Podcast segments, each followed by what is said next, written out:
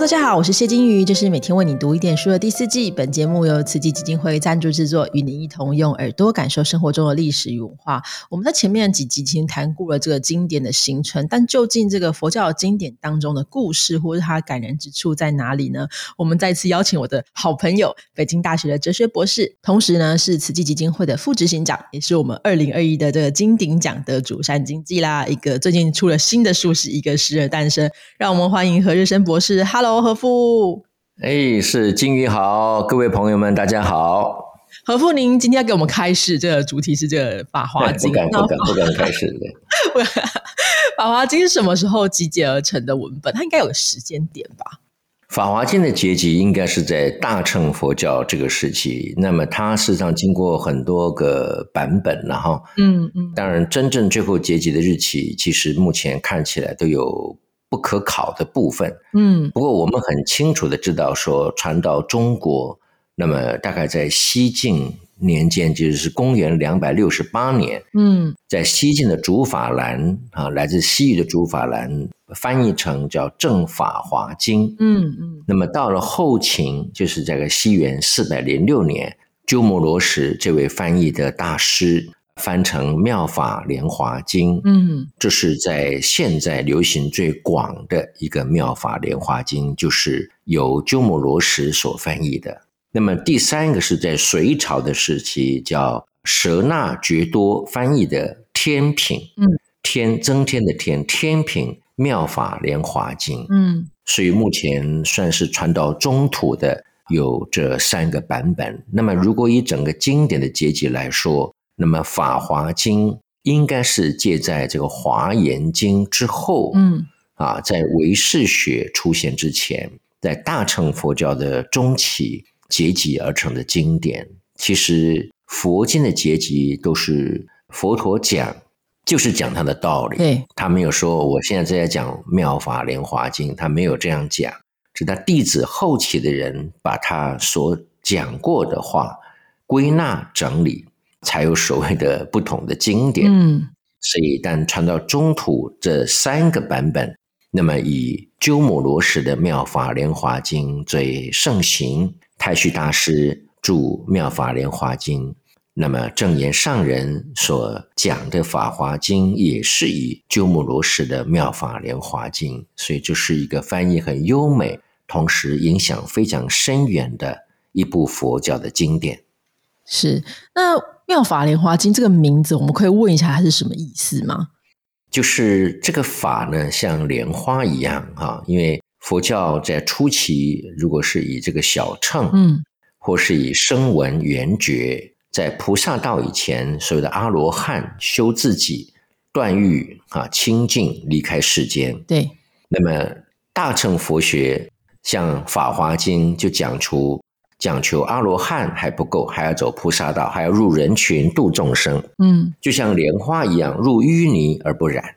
虽然清净如莲花，莲花就像佛性，很清净，可是不离世间。嗯，要在人群中，在烦恼中，在尘世中，啊，在众生当中来度化众生。所以《妙法莲华经》意味着大乘佛教入世间。度众生的这样的一个菩萨道的愿力，嗯，跟早期自修自得、离开世间、离尘来独居啊，修自我的修行，像阿罗汉就是不同。所以《妙法莲华经》意味着要入世，要度众。所以它其实这个经的本身就是一个很有意象的画面啦，就是这个人是要进入这个城市嘛，你要扎根在那个泥土当中，那重点是你要截然不一样的展出另一样另一样的方式哈。那我们刚刚这样听起来，就是传入中国时间，当然我们比较确定的时间可能在西晋，但后续还有它在汉传佛教。我们知道汉传佛教有非常非常多的经典，它到底有什么样的地位？为什么与众不同呢？它是一个很关键的一个经典哈，为什么它影响这么大？那么在智者大师哈，在隋朝的智者大师，他就是以《法华经》来整理总结当时的这个汉传佛教的哲学。为什么呢？因为《法华经》它是叫做禅观双修，禅既修禅定，观又能够观空慧。般若空慧。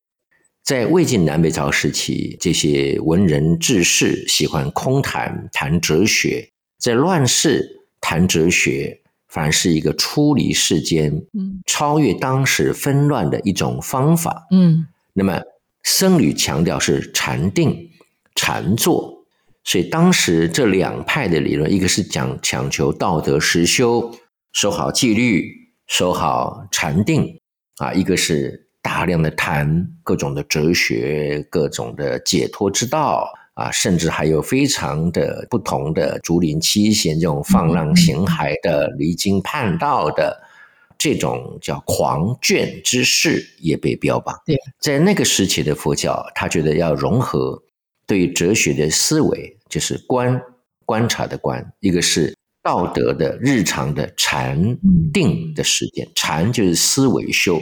在思维当中修行，每一个念头、每个行为都是必须符合八正道，必须符合道德的规范。嗯，所以把道德的实修，嗯，跟哲学的这样的一个空慧般若的思想结合在一起，那么是《法华经》之所以能够涵盖这两种不同派别及其大成的一个经典。嗯，所以中国大陆第一个。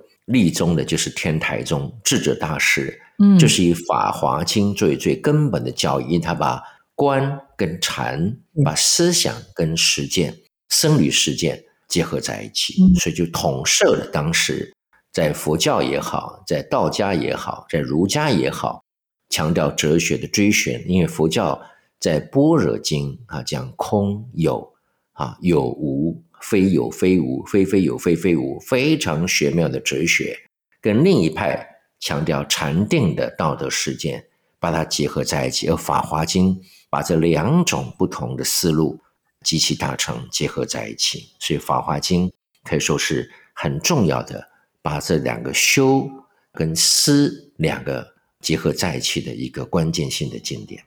嗯，所以可以说是这个。集大成之作，因为你对外的这个宣讲或者这个思辨辩论，然后跟对内对于自己的这个内观跟禅定的功夫要结合在一起，是确实是不容易。但是他既然做到了，所以他对于汉传佛教有一个很重要的影响。那我们看网络上，大家应该会看到说啊，这是这个金钟之王，就是被尊为一个非常高的地位。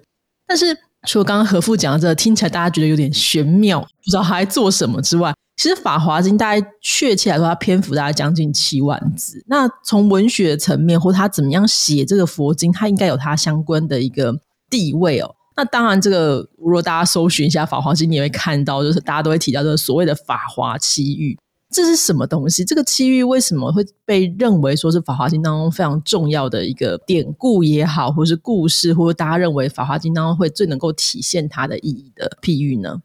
这个如果讲这七喻，要要从《法华经》的初善、中善跟后善，嗯，这三个角度来看。初善就是刚开始那个初，初善指的是这个佛陀的弟子有一种叫声闻，声闻声，就声声音的声，闻是听闻的闻，哈，就是听佛法而开悟，这个是叫声闻，可他也是自修啊，修自己。是阿罗汉之一啊，他也修禅定。一个是缘觉，缘是因缘的缘，觉悟的觉。他看到事实的变化，看到宇宙乾坤的各种的这些变动，他就对人生有很好的体悟，自己觉悟了，叫圆觉。这两种声闻缘觉都是修菩萨道，而声闻是初善，缘觉是中善，这两个都不究竟。还要有个叫后善，就做菩萨道。你自我清净了，还没有觉悟，还要进入社会，度一切众生，得一切智慧，才能够成为佛。所以佛不止清净，他还具备智慧。这是声闻缘觉初善、中善没有具备这样的条件。他们清净了，没有情感的烦恼了，没有贪嗔痴慢疑的烦恼了。但是呢，他们度众生智慧不够，会起烦恼。而佛陀智慧具足，嗯，而智慧具足的前提就是你要行菩萨道。所以菩萨道是后善。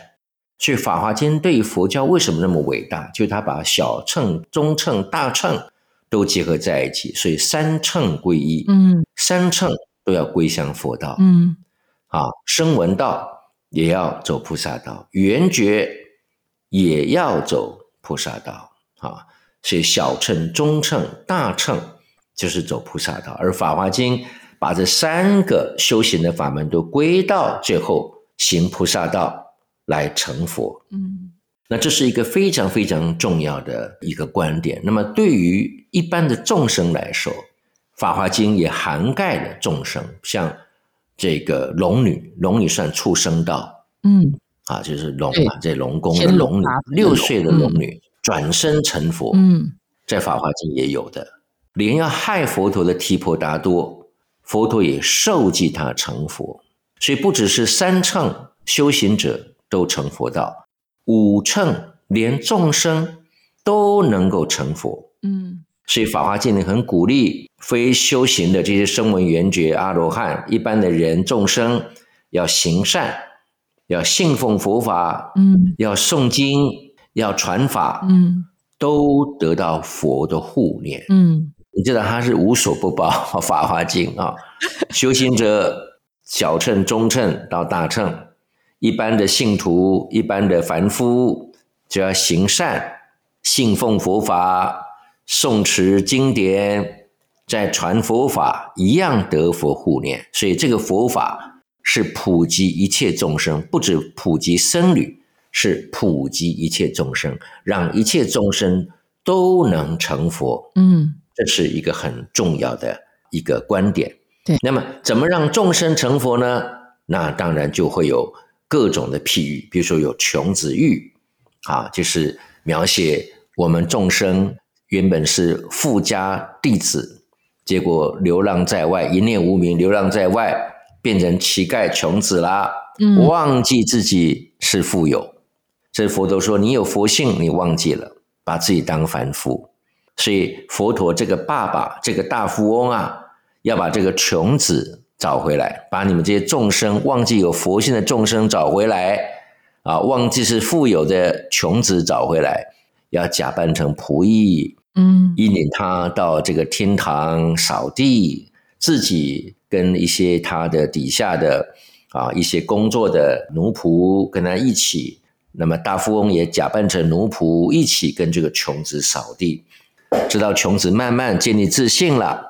这个大富翁才跟他讲你的身世，嗯，你是大富贵人的儿子，嗯，你是佛，你不是众生，所以 穷子来比喻众生无名，自己富有佛性，却觉得自己是充满烦恼的凡夫，而佛作为一个父亲一样，引领你，带领你认识你。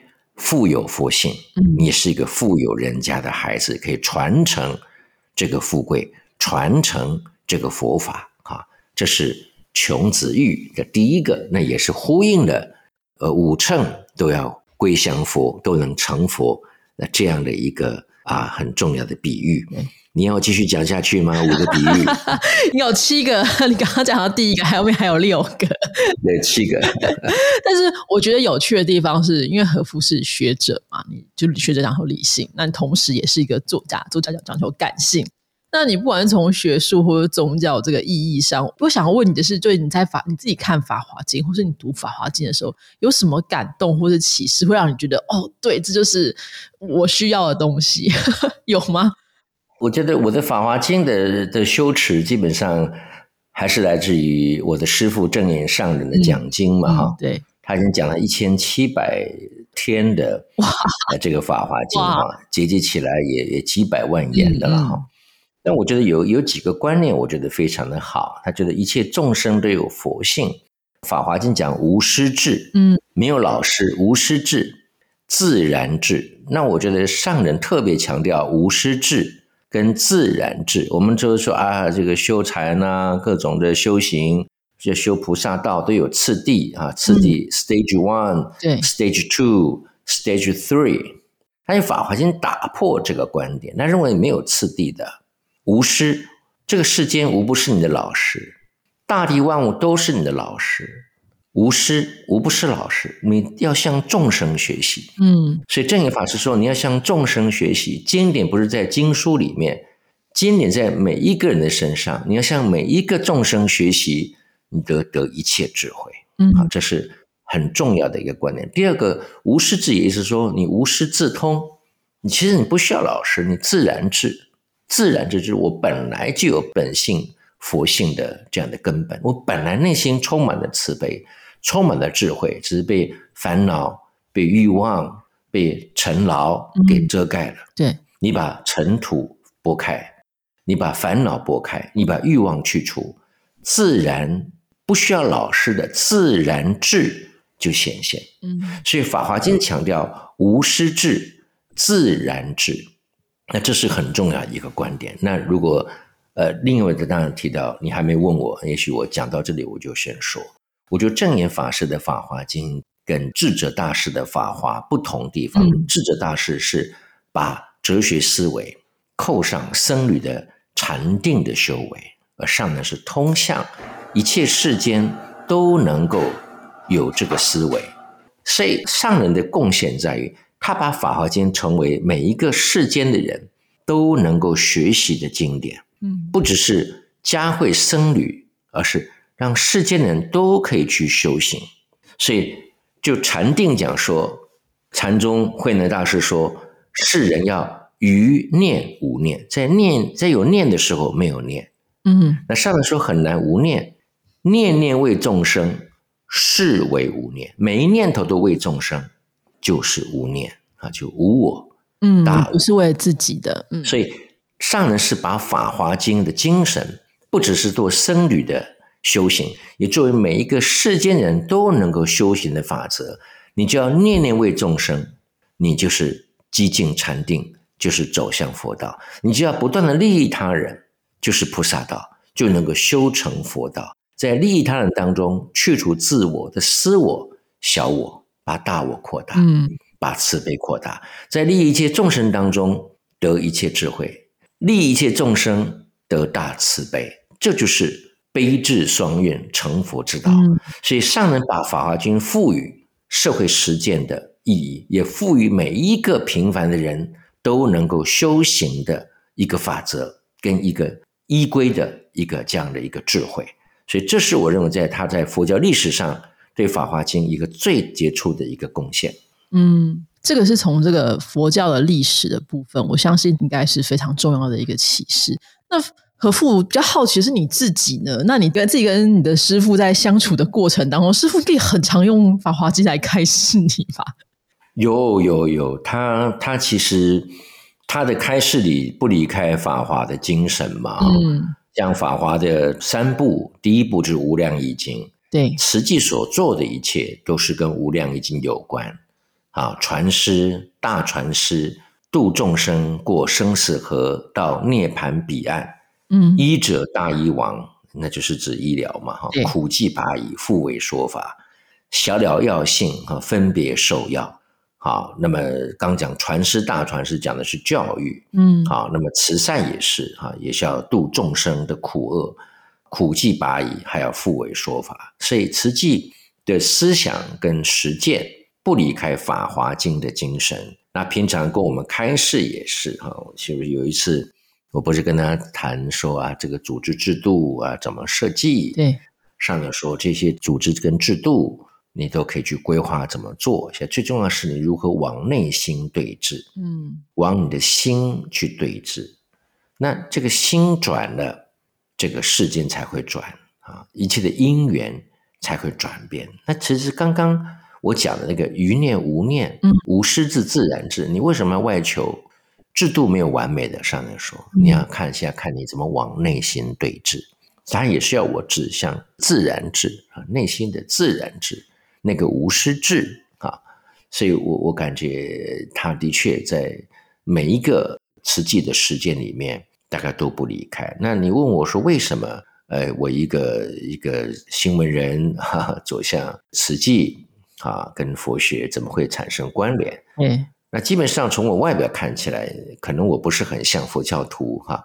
我好像更像一个专业人士，是不是？很帅，是不是？太帅了，佛教徒要长丑一点，是吧？不是不是，要比较那个更更圆润一些。但是大家如果看到和服的照片的话，会觉得他很像 James Bond，感 感觉蛮蛮不一样的啦。应该说，就是我们想象中的佛教徒是比较，好像是。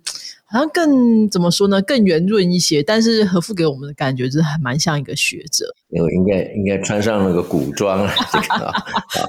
但是我说我吃素二十年，他说啊，你看起来有像吃素吗？我说对啊，我是吃素的好样板啊，看起来气色还行。我是这样，我年轻的时候就喜欢哲学，嗯，那我本人对人生就会有很多的理想，也不太切实际的那种人。那所以慈济这种希望打造世间成为净土的这种理想，这种非常高远的，会吸引我。因为我本来就不是太很现实、很现实主义者，大概不会来慈济这样的一个宗教公益场所，对吧？哈，对，可能会想到要算一下，你不得力，你求名也会不不太适应，求全也没有啊。那所以可能我对哲学的喜欢，还有我对于人生理想的那个追寻。第三个，我我喜欢那个灵性的感动啊，我觉得我离不开那个灵性的感动，包括对于别人生命的感受，那个同理的感受，嗯，包括对于生命的爱啊，这些我觉得慈济还是有很丰富的这样的资粮，来充实我的灵性，来满足我对于生命哲学的探讨，也能够满足我对于世间更高远理想的追寻。至少目前如此，但我不觉得慈济是完美哈。慈济这里也有这个有那个哈，有各种的需要改进的，包括人跟人的关系，包括这个组织的合理性、它的效益性，啊，包括灵性啊这些，我认为它都有很多的地方。只要是存在世间的，不可能是完美的。这些上人不要我一直在追寻一个完美的外在的世间，而是从内心来对峙。啊，嗯，我想这也是《法华经》要教导我们的哈，无师智、自然智啊。你不是去觉得去教育众生啊，这个对，那个不对。其实真正的学佛要超越善恶，善恶无忌，善要拥抱，非善你也要靠近它，要教化它，要转化它。就是我常讲那个内在英雄的，对，呃。讲的那个要当魔法师，不要当斗士。这老子讲的啊，处众人之所恶，故几于道。因为上善若水，对啊，这个随随顺众生最低的他就去。他处众人之所恶，故几于道啊。这学佛到最后就是要这样，就是没有完美的世界。嗯，所以你要调整你的心去适应它。或转化它啊，尽你所能的转化它，就像那个莲花上人说：“不止不被淤泥所染，莲花以淤泥为养料，成就自我的方向。”所以，一切众生的烦恼，一切世界的不完美，一切人跟人这一些不和谐，都是成就你智慧跟慈悲最好的方法。而这是一个很大的挑战。是这个想法，我觉得其实就算是现在的社会也会一样，就是对我们来说，有很多的事情，其实你会看不太顺眼。我们很常会想要在网络上 judge 别人，常常会比战啊，或者什么的。后来想一想，真的需要这样子吗？就是我们最后这个争论之后的结果，真的是如我们所预期的会比较好吗？那实际上我们也看到，现在这个网络上越来越发达之后，大家可以把别人的这个问题看得很清楚。但很多时候，你反而去忘记去看到自己的内心有什么问题哈。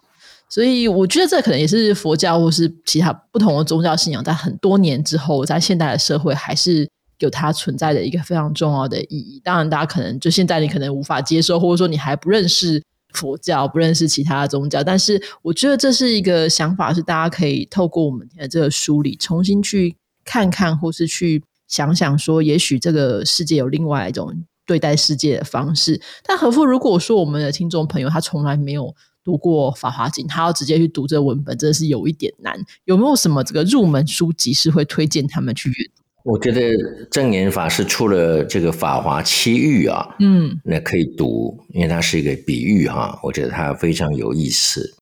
我想在今天的这个录影最后呢，呃，我也要问一个金鱼问过我的问题哈，就是说上人。怎么样把我找回自己？其实我我在传播界十多年，我先做四年工作，在中视当晨间新闻开节目的主持人，嗯，就那个时候认识的上人，那皈依了。后来一年以后呢，我就出国到美国念书，嗯，四年后回来继续工作七年。那七年当中，上人不断的跟我说，要我放弃这个商业电视台，然后全心投入慈济。他有一次在二零零零年跟我讲的最语重心长，他说，他就用这个法华的这个医子玉啊，就医生的医，儿子的子，医子玉，他是在啊如来寿量品哈讲的医子医生跟儿子，就说有一个爸爸是医生是名医，儿子呢有病，但一直在外面乱跑乱跑都不回来，啊，上来就讲这个故事给我听。他就说：“难道你要等我不在，你才要回来吗？”哈，他讲这么重 哈。摩利西当晚不弟弟要不要等来？哇，作为作为他的弟子，你应该觉得天哪，怎么办？对 对，就对啊，就说摩利西当晚不弟弟要不要等来？哈，那时候那时候我四十四十岁吧，哈啊，我第二年我就真的回到慈济，一眨眼的二十年过去了，哈，他就在约莫在二十多年前。跟我讲的这个伊子玉啊，爸爸是一个名医，儿子有病，老在外面乱跑乱跑不回来啊。等到儿子回来，爸爸已经过世了。儿子啊，怎么办？我有病呢，爸爸不在了。他回头就说：“啊，不，你洗你别等我，不，你你别等来哈。你是要等我不在，你才要回来哈。所以我就第二年我就乖乖的哈，姻缘到了哈，就离开了中天电视，嗯，离开了这个商业环境的这个电视媒体。”那么全心投入，一眨眼也真的是二十年，快二十一年。嗯，所以《法华经》非常感人，对和父的生命有非常重大的影响。如果没有当初这个故事或这个有一点真的是有点重的这个比喻的话，你可能还是想说：“哎，我们要在先在商业电视台先待一阵子再说。”吼，不在，其实那个时候在商业电视台也没有很快乐，人跟人之间的关系。很压力很大，没没什么爱的关系了哈，而且电视环境也变得很坏，嗯，报彩券啊，那个我觉得我已经处在那个快要崩坏的一个电视环境了。那我们之前的做的节目啊，调查报告啊，大社会都还有一些理想，嗯，所以我也觉得很有因缘呢。我想上人让我充分的发挥我自己，要不然我现在也不会是一个学者哈，是，也不会拓展佛学讲座在国际上。我觉得我就不会有这么多生命的，还有灵性的沉淀，是，也许是另外一个因缘了。我觉得这也是，我是觉得我必须和自己很不是谦卑，那真实的讲，就是大因缘选择了我，也是上人这个大的爱啊选择了我，所以我是一个很有。福报很有福气的人，嗯，大家如果兴趣的话，其实刚刚这个何父讲的这个《法华奇遇》的书，我们之后会列在这个呃节目的底下。那大家如果兴趣的话，其实何父最近开了 YouTube，就是这个善学堂，其实有很多相关的一些知识或相关的一些读书的一些想法，大家有机会的话也都可以再去阅读啊，阅听看看哦，原来有什么东西，讲一下知识也是非常好的。我们今天非常谢谢何父的分享喽，谢谢何父，好，谢谢金鱼。谢谢各位朋友啊，谢谢。